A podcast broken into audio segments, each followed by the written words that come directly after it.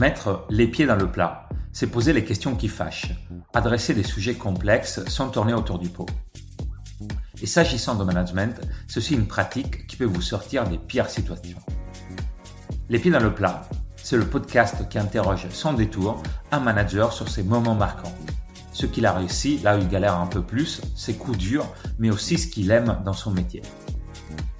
Je suis Claudio Vandi, directeur produit d'Onuma, qui forme les leaders d'aujourd'hui et de demain aux compétences qui font la différence au quotidien. À chaque épisode, mon invité nous partage les temps forts de son parcours et ses apprentissages. Aujourd'hui, je reçois Laura Lemoine.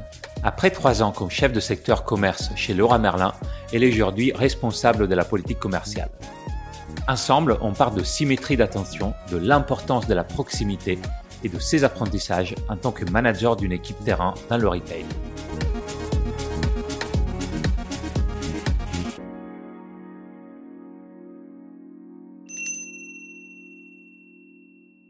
Bonjour Laura et bienvenue dans la première édition internationale de ce podcast parce que je suis actuellement au Mexique de mon côté et je crois que tu es en France. Donc je te laisse te présenter et dire où tu es en ce moment. Je suis à Tourcoing, euh, très précisément, euh, donc euh, à côté, juste à côté de Lille.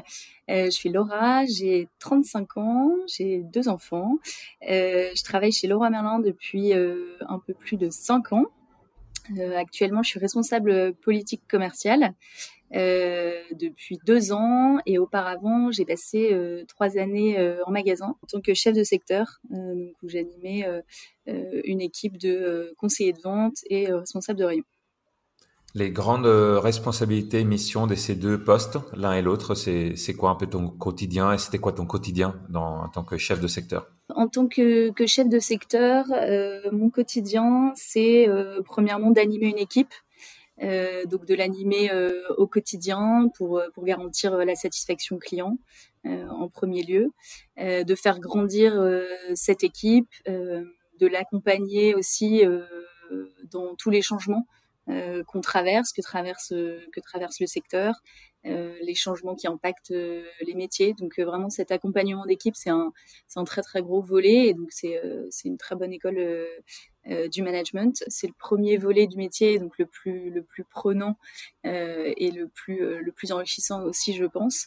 le deuxième volet, c'est de piloter le compte d'exploitation du ou des rayons. Donc ça passe par évidemment l'aspect commerce, le chiffre d'affaires, mais aussi euh, tout le pilotage des autres, euh, des autres lignes, euh, des frais de personnel, des provisions, de la démarque, etc. Et puis le dernier volet, être un membre actif du comité de direction du magasin. et donc, à ce titre, bah, prendre des décisions pour, pour euh, pour s'assurer de euh, la satisfaction client euh, au niveau du global du magasin, euh, d'avoir un, un, regard sur l'ensemble des, des, collaborateurs. Euh, pendant la crise Covid, par exemple, bah, de prendre des, des, décisions quant à la fermeture de tel ou tel rayon, voilà, des, des vrais sujets qui impactent l'entièreté du magasin. Et c'était qui les, les, personnes que tu manageais en tant que chef de secteur, qui te rapportaient directement Chez Laurent Merlin, les, les chefs de secteur managent à la fois les conseillers de vente, donc les, les vendeurs euh, mhm. et les responsables de rayon. Euh, qui eux euh, ont un rôle d'animateur auprès des conseillers de vente, mais ne sont pas hiérarchiques. Et donc c'est vraiment le chef de secteur qui, qui a toutes les équipes en direct, ce qui est voilà à la fois très riche et en même temps parfois aussi très difficile parce qu'on peut se retrouver avec des très grosses équipes. donc moi j'ai eu à la fois une toute petite équipe quand j'ai démarré où il y avait euh, deux, deux, conseillers de vente et un responsable de rayon. Et euh, j'ai eu par moment trois rayons, donc euh, une vingtaine de collaborateurs à, à, manager en direct, ce qui est ce qui, ce, qui, est très complexe, je pense, de, de bien manager autant de autant de collaborateurs quand on veut le faire euh, mmh, mmh, mmh. correctement, en proximité, euh, et les accompagner par rapport à tous les défis qui, qui doivent, euh, qui s'offrent à eux. grande différence donc avec le rôle de responsable de politique commerciale qui était aujourd'hui, c'est quoi un peu les, les, les, grands changements dans ce rôle tant du point de vue opérationnel que du management Aujourd'hui, je suis responsable politique commerciale, donc au siège. Euh, ça, c'est une des premières grosses différences que quand on est dans un magasin, on est dans une dans une PME hein, de ça mhm. dépend des magasins, mais de 150 à, 250 personnes. Alors il y a des très très gros magasins qui sont des, qui sont des, du coup des, des, des ME, des, des, moyennes entreprises, mais euh, ça, c'est la première différence. Là, je suis, suis vraiment au service, service interne, donc les fonctions plutôt, support. Mon rôle, c'est aujourd'hui d'écrire le plan de conquête client comment on recrute, comment on les réactive, et de piloter le plan d'animation commerciale, donc toutes les opérations commerciales qui concernent du coup les, trois rayons dont je m'occupe, le jardin, l'outillage et la quincaillerie. et la grosse différence, je pense que ce qui m'a marqué depuis deux ans, c'est le rapport au temps. Euh, on est dans un rapport au temps beaucoup plus long quand on est euh, au service interne. On est en anticipation euh, parfois un an, 18 mois pour certaines opérations commerciales. Un, plan de, conquête client, on l'écrit un an en avance et donc on se doit parfois de réagir à ce qui se passe, à des, des enjeux qui nous qui nous sont amenés euh, dans l'instant, mais c'est euh, très difficile d'avoir euh, mhm. la réactivité parce que déjà les, les, systèmes sont complexes, on est sur du management d'influence, donc c'est parfois plus difficile de faire atterrir des voilà d'utiliser les bons leviers correctement, alors qu'en magasin tout, tout fonctionne quand même beaucoup à l'énergie. Euh, de, en magasin, tu veux, tu te dis, ok, j'ai un problème sur telle catégorie de produits, je sais pas, le luminaire extérieur, il faut que euh, qu'on fasse une tête de gondole euh, pour mettre en avant euh, la top référence parce qu'en fait on l'a loupé depuis quelques semaines. Bah, tu viens le lendemain matin avec ton équipe à 6 heures du matin et puis en 3 heures c'est réglé et, mhm. et voilà, tu as déjà eu une action concrète qui suffira, qui suffira peut-être pas, mais en tout cas, il y a ce rapport au temps qui est qui est beaucoup plus simple et direct en magasin Là où au service interne, c'est euh, c'est beaucoup plus euh, beaucoup plus compliqué. Donc quand, tu es arrivé, tu as eu des moments où tu disais mais pourquoi on fait pas ça tout de suite euh, ouais. On a on a qu'à régler ça. Allez, hop, on y va. C'est fait de, dans la semaine et tu t'es rendu compte que c'était pas exactement le même. Bah, exactement. Et c'est déjà dans la manière de faire où moi je j'avais du coup une manière de fonctionner en magasin, d'aller voir les gens directement, dire ok vas-y on, a tel problème, on fait ça ou non ça il faut pas faire comme ça, tac tac, euh, on se parle directement, on fait les choses. On est dans une entreprise qui a euh, une culture de, de l'oral très très forte. Mhm. Euh, voilà, il y a beaucoup de proximité dans la boîte, tout le monde se tutoie, euh, mais c'est pas une entreprise très euh, très processée. Il n'y a pas grand chose qui est écrit dans les dans les process, dans les onboarding, etc. C'est parfois coûteux en, en énergie, mais mais ça fonctionne et ça fait partie de l'ADN de la boîte. Tout le monde adore aussi cette énergie là euh, tu arrives au service interne, euh, en fait, tu peux pas aller voir la personne et dire ok, bah, vas-y, il faut qu'on fasse comme ça, il faut qu'on monte euh, telle opération. Euh, voilà, il faut écrire une note, euh, donner le sens et que cette note elle soit claire, qu'elle puisse être partagée. Et il faut embarquer derrière. Il y a plein de décisionnaires, il y a des chaînes de décision qui sont un peu plus complexes.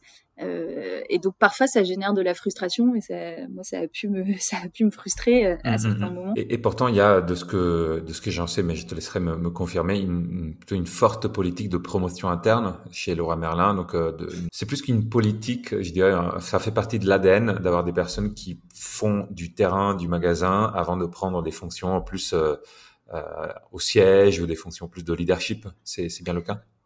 Alors c'est bien le cas. Euh, pourquoi? Parce que euh, bah, c'est une entreprise historiquement euh, qui est, c'est une entreprise de distribution et donc les magasins c'était vraiment le, le, le, cœur du réacteur. Aujourd'hui c'est peut-être plus complexe parce que le magasin n'est plus seul et aujourd'hui la boîte elle est elle est omnicanale. Le, le mmh web a pris forcément un poids un poids très important. Euh, L'entreprise, elle est chahutée euh, par les, par les pure players, comme, euh, comme sur beaucoup de marchés.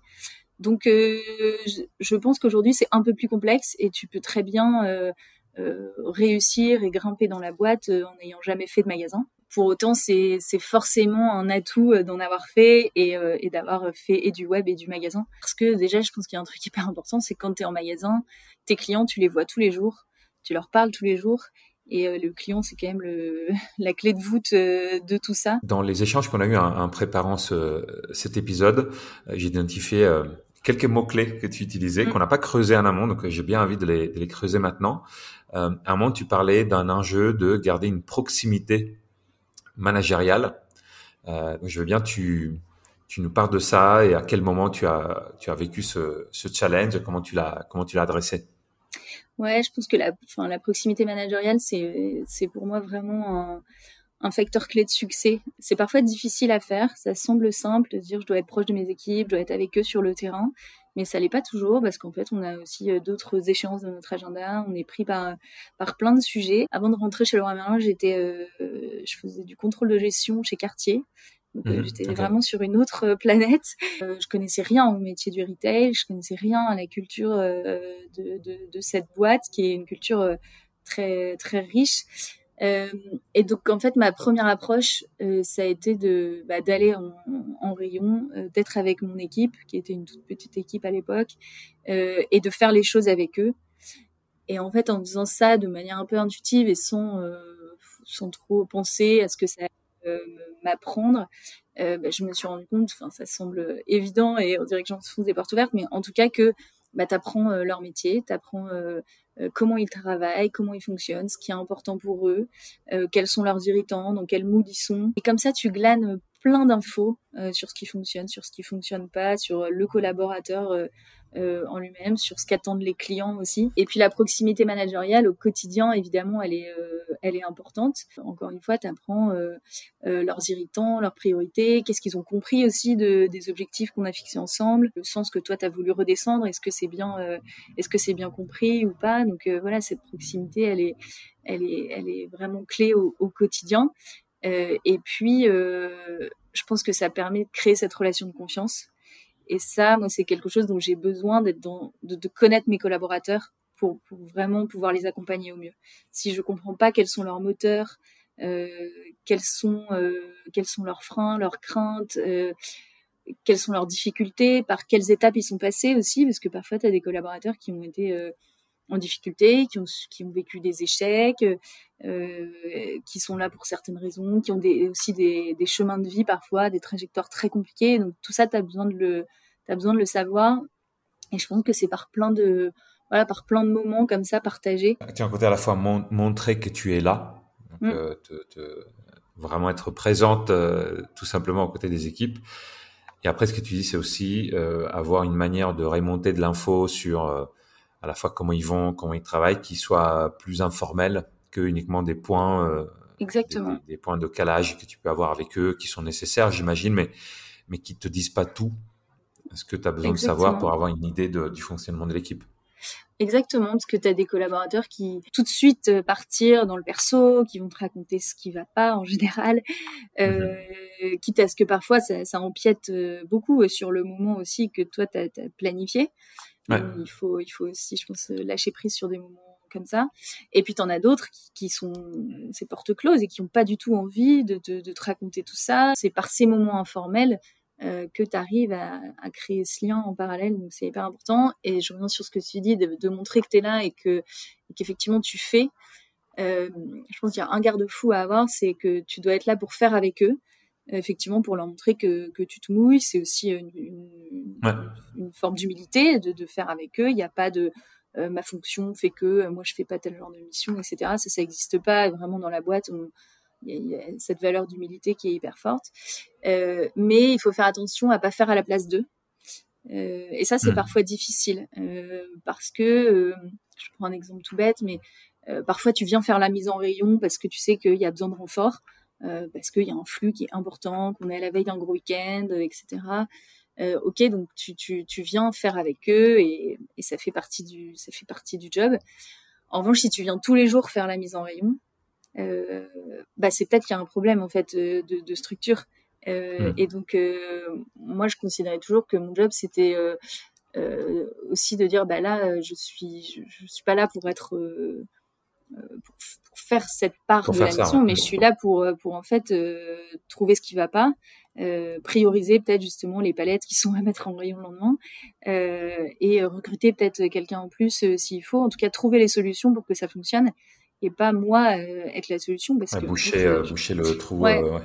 Et donc c'est ça, c'est je pense que c'est c'est quelque chose qu'il faut avoir en tête parce que dans ouais dans ce métier du retail, t'es vite pris par l'opérationnel et t'es vite le nez dans le guidon à foncer, à faire, euh, ouais, à faire à la place parce qu'il y a besoin en fait. Et, euh, et, donc tu peux passer un samedi entier à être euh, conseiller de vente, ce qui est cool et ce qui est encore une fois hyper apprenant et hyper riche de d'apprentissage. Mais si c'est récurrent, c'est qu'il y a un autre problème et ouais. c'est parfois difficile de lever le de lever le nez de tout ça quoi.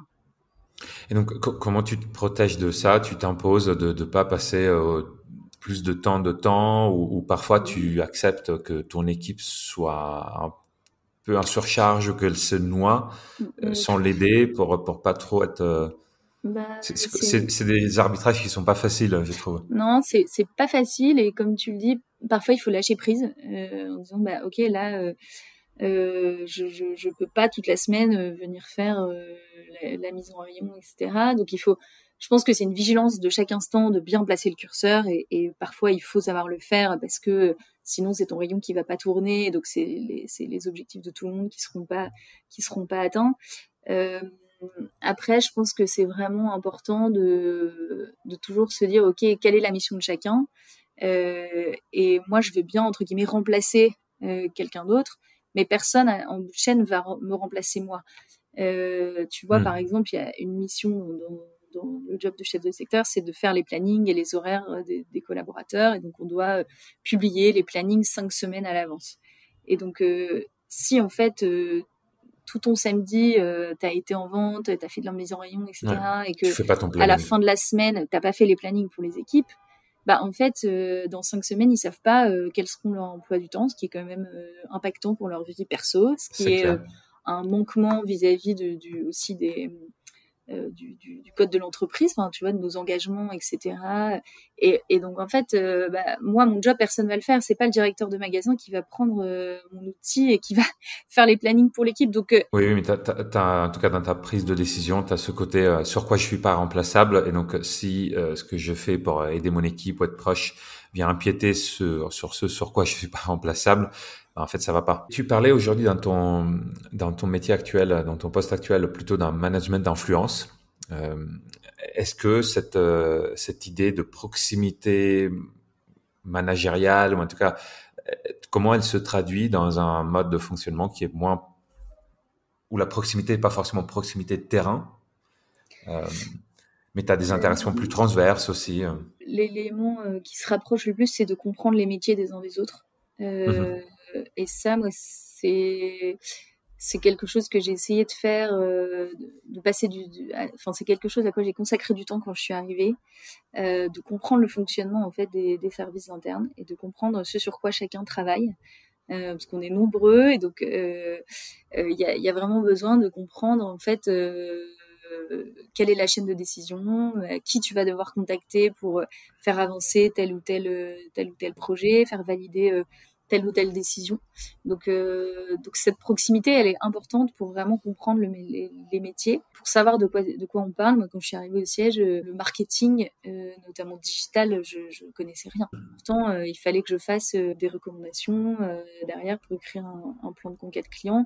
Donc, même si in fine, je suis pas, on me demande pas d'être une experte sur ces volets-là j'ai besoin quand même de comprendre euh, le métier et donc d'apprendre auprès de gens qui sont justement euh, experts. Euh, voilà, ça convoque un peu les mêmes valeurs aussi de mmh, mmh, d'humilité, mmh. de d'écoute, d'empathie aussi parfois, de comprendre en fait que l'autre en face, c'est pas qu'il veut pas euh, te valider telle ou telle opération commerciale, mais c'est qu'il a ses propres sujets. Donc... Mais ça, oui, ça te permet de prendre en compte des contraintes ou des enjeux spécifiques, bah, à la fois métier, mais aussi personnel, j'imagine. Exactement.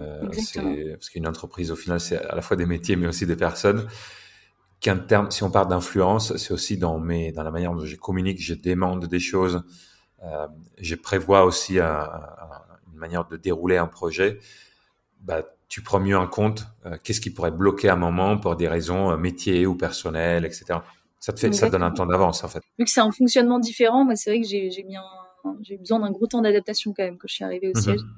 Euh, parce que les rapports sont plus sont plus complexes. Donc euh, j'aimais bien ce côté très direct en magasin. Euh, et bam bam, on fait avancer les, les choses, on met de l'énergie et, et, on a du résultat tout de suite. voilà. Et donc au siège, c'est c'est vrai que c'est très différent et ça a pu pas mal me, me perturber. Bah, c'est intéressant qu'on parcours parce que juste avant, tu étais un contrôle de gestion chez Cartier, c'est ça Oui, hein? c'est ça, exactement. contrôle de gestion de Cartier, très terrain chez Leroy Merlin, maintenant en siège. Donc, euh, euh, tu, tu, as changé un peu de rythme, de vitesse et de, de type d'interlocuteur euh, de manière assez radicale à chaque fois quand même. Mais bizarrement, euh, je pense que j'ai eu un plus gros choc en, en, passant du magasin au siège, alors qu'en plus j'ai parcouru 500 mètres, euh, que quand je suis arrivée justement de, de, chez Cartier à Genève à magasin Leroy Merlin à Lille parce que je pense que dans ma tête j'étais préparée. Tu vois, quand j'allais arriver en magasin, je bah, j'avais fait un reset complet. Mmh, mmh, mmh. Euh, donc j'étais un peu préparée à ça et, et je partais vraiment d'une page blanche. En fait, tout était à réapprendre. C'était un challenge très très stimulant. Euh, quand je suis passée au siège, en fait, tu restes dans la même entreprise avec la même culture, donc tu, te dis que ça va que ça va aller. Donc j'étais pas forcément préparée. Je savais qu'il y aurait des choses différentes, que ce rapport au temps, il serait bien plus long, par exemple, mais euh, mais c'est vrai que euh, voilà, ça reste deux, univers tellement différents avec des codes tellement différents que ça m'a un peu plus chahuté quand même finalement. Là, du coup, j'ai mis les, pieds dans le plat euh, vu, le thème du podcast. donc, tu as eu cette, période. Comment tu comment tu as fait? Tu as refait un reset. Tu as dit ok, oublie tout ce que tu savais du magasin. Euh, tu l'as accepté. Comment tu t'y es prise pour Non, j'ai pas fait un reset parce que c'était quand même important de garder ce, ce background du magasin justement. Euh, et comme je le disais, c'est c'est voilà, c'est un bagage très riche, euh, c'est beaucoup d'enseignements le magasin, donc euh, donc c'était important de garder quand même euh, tous ces apprentissages. J'ai pris un temps, ouais, un temps d'observation. J'ai écouté aussi les conseils. je pense que c'est voilà, l'écoute forcément c'est c'est important dans tous les jobs, mais dans des moments comme ça où tu es un peu un peu chahuté dans tes modes de fonctionnement et où tu dois réapprendre. Un autre mot-clé que tu as utilisé dans, dans notre préparation et qui m'intéresse beaucoup parce que je l'ai beaucoup entendu mais, mais rarement euh, creusé, c'est euh, symétrie des attentions. Ouais. Euh, c'est un, c'est un concept qui est pas nouveau, qui a eu un, qui a eu un effet de mode, je pense, à, un moment il y a, il y a quelques années, euh, mais qui, que j'entends toujours. Donc, j'aimerais bien avoir ta, ta vision de ça, comment tu l'as vu s'incarner dans tes, dans tes missions, dans tes projets Je dirais symétrie des attentions et symétrie des exigences. Si je prends un exemple tout bête, euh, on se parlait des plannings et des horaires tout à l'heure. Euh, en fait, si tu si tu demandes à des collaborateurs de te prévenir bien en avance s'ils veulent prendre par exemple leur samedi, euh, bah, mhm. toi tu te dois de leur donner aussi leur planning bien en avance. ça paraît hyper logique, mais en fait, quand tu es pris dans ton, ton job, toi, tu vas attendre plein de choses de tes collaborateurs parce que ça t'impacte dans l'organisation du rayon, ça impacte euh, bah, les ventes un samedi et tout ça par exemple, mais euh, bah, tu vas pas toujours te rendre compte qu'en fait, euh, toi, tu leur as pas filé leur planning pour dans un mois et que eux, ça a un impact aussi sur sur leur vie en plus perso et sur une organisation personnelle. Donc ça, c'est par exemple un exemple de, de symétrie. Euh, après, c'est des exemples du quotidien, mais aussi de se dire, bah, euh, moi, je vais dire bonjour à mon équipe. C'est aussi une forme de d'exemplarité. Je pense la symétrie des la symétrie des attentions, mmh, mmh, mmh. elle est importante pour être pour être crédible et pour que pour que tout le monde se tire vers le haut et le même le même niveau d'exigence. Tel que tu le décris, il y a il y a quand même une notion d'exemplarité assez assez forte. Exactement. Euh, si je veux demander ça de mon équipe, il faut que moi aussi je sois au rendez-vous sur les mêmes euh, comportements, sur les mêmes valeurs. Euh, sur le même niveau d'exigence. Les sujets ont de l'importance pour tout le monde, enfin le même niveau d'importance pour tout le monde. Euh, par exemple, un entretien euh, annuel, tu demandes à un collaborateur de le préparer, mais en fait toi aussi tu dois le tu dois le préparer. C'est comme ça que tu es crédible, que aussi la, la confiance elle perdure. je pense que c'est un lien de mhm. confiance aussi qui est en jeu derrière. Et si c'est bien fait, c'est un facteur clé de succès. Oui, tu peux l'avoir, tu peux l'avoir sur beaucoup de choses, sur la ponctualité, sur le respect des deadlines, sur euh, les préparations de réunion, euh, un, gros de pas faire du fait d'être le boss une espèce de de de, de, de passe ça, ouais voilà. Ça te donne pas le droit de, de d'être plus un retard que les autres de, de non au contraire. Je pense que ça te donne d'autant plus de devoirs. Ce qui est particulièrement difficile si on prend cette notion d'exemplarité c'est aussi comment tu réagis dans les cas où effectivement bah t'es arrivé en retard ou t'as pas tenu une deadline euh, toi-même enfin tu vois quand en tant que manager euh, parce que toi là en, nous écoutant euh, c'est comme si on disait il y a une notion de perfection du manager qui peut jamais en fait ok mais dans la réalité ça arrive que tu sois en retard ça arrive que tu te trompes ça arrive que bah, tu tiennes pas une deadline. Et donc le deuxième step, c'est comment tu réagis. Enfin, qu'est-ce que tu communiques toi-même euh, quand ça quand ça arrive. Euh, D'un côté, tu pourrais essayer de l'intérêt pour pas voilà, pour, en espérant que personne remarque que ça tu tiens ton image de, de perfection. Ça, ça marche pas. Mm. Euh, et de l'autre, en fait, tu en fais un sujet euh, et tu, tu expliques pourquoi, mais sans dire, enfin, sans avoir la réaction que tu voudrais pas que tes équipes aient, en t'excusant en mode oui, mais euh... déjà effectivement d'avoir l'humilité, la simplicité aussi dans les mots, dire ok j'ai merdé, j'en je, suis désolé. euh, Est-ce qu'il y a des conséquences Voilà, très simplement, sans en faire des pataquès et sans se chercher d'excuses.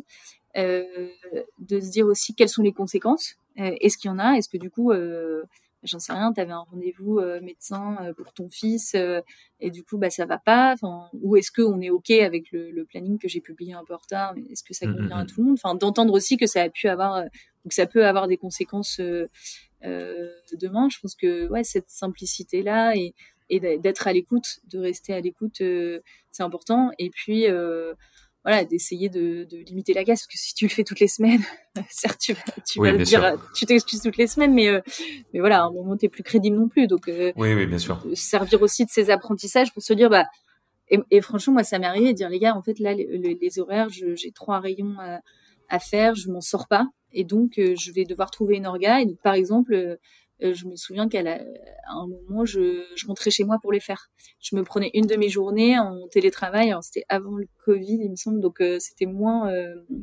c'était moins, moins déjà normé, ouais, ouais, Voilà. Mais je disais, bah, j'ai besoin d'être chez moi pour faire ça, parce qu'en fait, au magasin, je suis toujours interrompue, etc. Et donc aussi d'avoir conscience de qu'est-ce qui fonctionne pour toi et comment tu peux faire, et de le dire et de le communiquer. Et je me souviens que je leur disais, bah là, je suis pas là cet après-midi, parce que je vais faire les horaires parce que bah, on a bien vu que là ces derniers temps j'étais pas au rendez-vous. Et à partir du moment où tu dis les choses assez simplement, enfin dans 95% des cas, je pense que, oui, oui. ça se passe bien quoi. Mmh.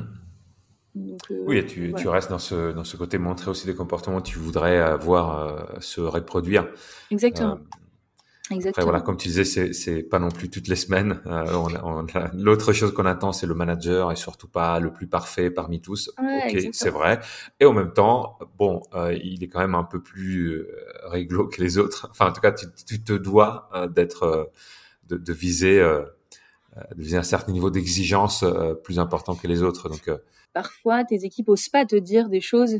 Mm. Tu vois, ils osent pas toujours te dire, bah, tu vois, t'as pas publié les plannings. En fait bah, c'est très embêtant euh, pour moi, pour nous, et euh, donc d'avoir conscience en fait que quand même c'est un irritant pour eux, et donc d'être toujours à l'écoute aussi de ces signaux-là, puis derrière d'avoir aussi la, tolérance. Euh, comme tu dis, personne n'est parfait, donc bah, toi tu merdes, il faut savoir le reconnaître, et que bah, eux aussi ils merdent de temps en temps, et c'est ok en fait. Ouais. Ce que ce que je trouve compliqué, c'est comment en fait, c'est comment tu fais pour pour que ça remonte pas au moment où tu, toi, tu fais un feedback. Exemple, toi, je te joue une, une situation, tu dis euh, à quelqu'un de ton équipe, euh, voilà, tu étais euh, deux fois en retard cette semaine, euh, il y avait des clients qui attendaient et qui, qui avaient personne à qui euh, discuter, donc on a potentiellement perdu des, des, clients qui avaient un projet, etc.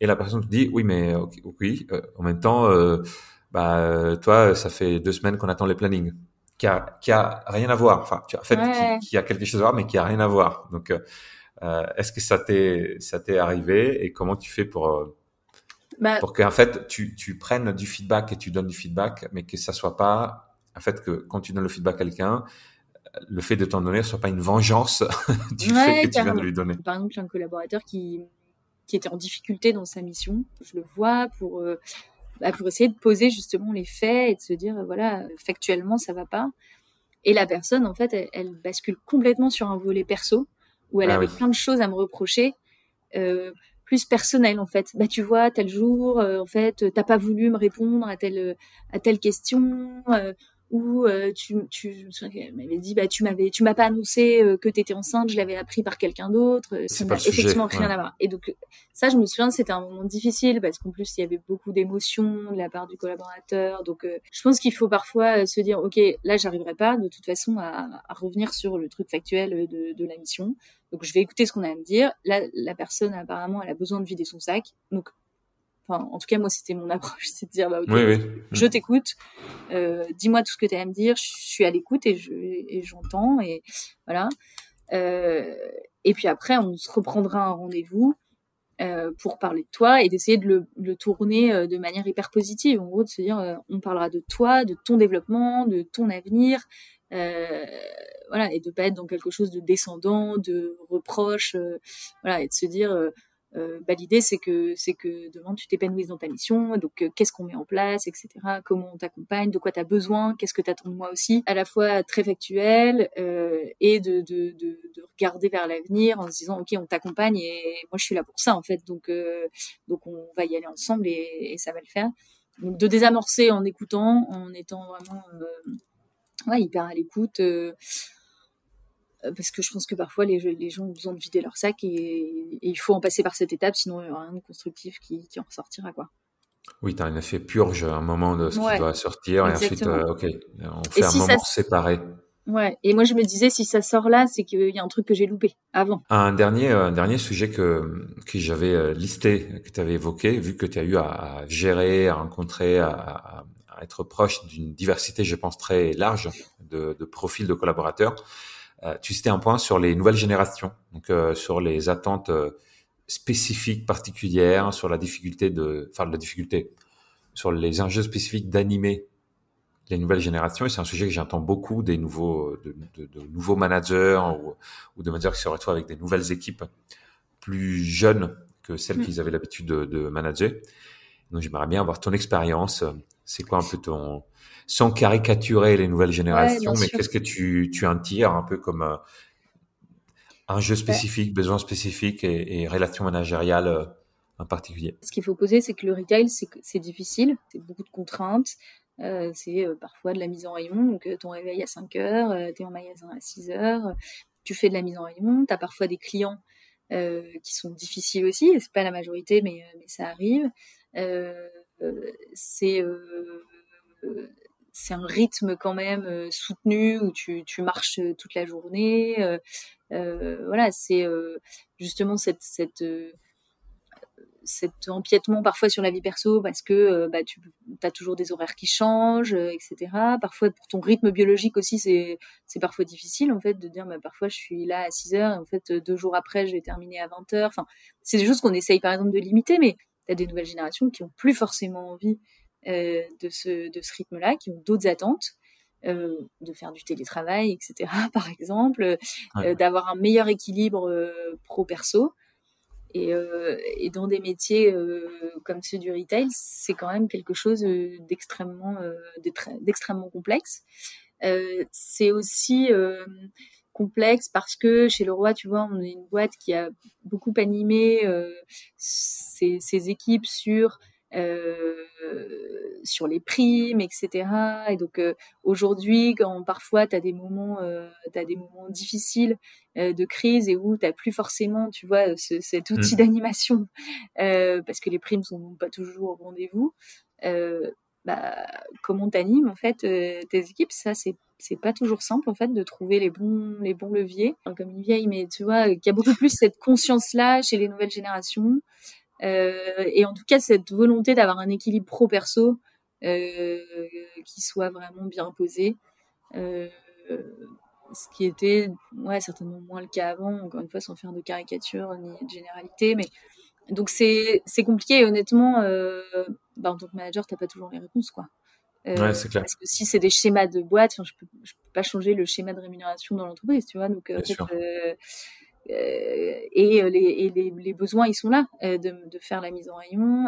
Alors, ce qui est euh, ce qui est important, c'est de recruter les gens qui ont les, les moteurs euh, qui, qui matchent bien. Et donc, euh, tu vois, chez le roi, le client, c'est vraiment lui qui est au cœur. Et en tout cas, on, on mmh, mmh, mmh, chaque jour à tous les niveaux de l'entreprise. Donc, si tu as des gens qui sont passionnés par le client, tu arriveras à, re, tu vois, à, à, animer ces collaborateurs-là euh, en reparlant du client, de ses besoins. Aujourd'hui, en fait, cette idée de profiter de sa vie tout en travaillant ou euh, de travailler en même temps ou d'avoir une, une, synergie plus forte, c'est ça qui a, qui a évolué, je pense. Euh, et la solution n'est pas la même selon, les, selon les secteurs. Moi, personnellement, le, de travailler le samedi, ça m'avait jamais dérangé. parce que euh, bah, dans mon couple, on travaillait tous les deux le samedi, donc ça allait très bien. J'avais pas d'enfants. Enfin, tu vois, euh, euh, aujourd'hui, si je retournais en magasin, je pense que ce serait quelque chose de plus, de plus compliqué à accepter. Donc, je pense que ça dépend aussi de, ta situation perso, de ton moment de vie où tu es prêt à, accepter, à faire plus ou moins des concessions. Mais c'est sûr que c'est un métier avec le, c'est un métier qui, qui, qui, a quand même des contraintes, donc il faut en avoir vraiment, vraiment conscience. Et après, à nous, en tant que, que manager et recruteur, de d'être sûr que tout soit bien posé dès le départ, quoi. Merci beaucoup. On a, on a parlé de pas mal de thèmes euh, d'actualité euh, qui, qui concernent, je pense, plein de, plein de secteurs et d'entreprises différentes. En préparant, en se parlant avant ce, cet enregistrement, euh, on disait tous les deux, je pense que voilà, ton expérience magasin, c'est un bon prisme pour voir plein de choses euh, de manière euh, très claire, parce que à la fois la diversité des équipes, le rythme très soutenu, le contact client, c'est des enjeux qui sont présents dans plein d'entreprises mais que tu as vu d'une certaine manière, de manière accélérée euh, sur un périmètre magasin. Et je pense que mis en perspective euh, par ton expérience plutôt euh, au siège dernièrement, ça, ça, a encore plus de, c'est encore plus d'intérêt. Donc, merci beaucoup pour, pour l'échange. Merci à toi, Claudio.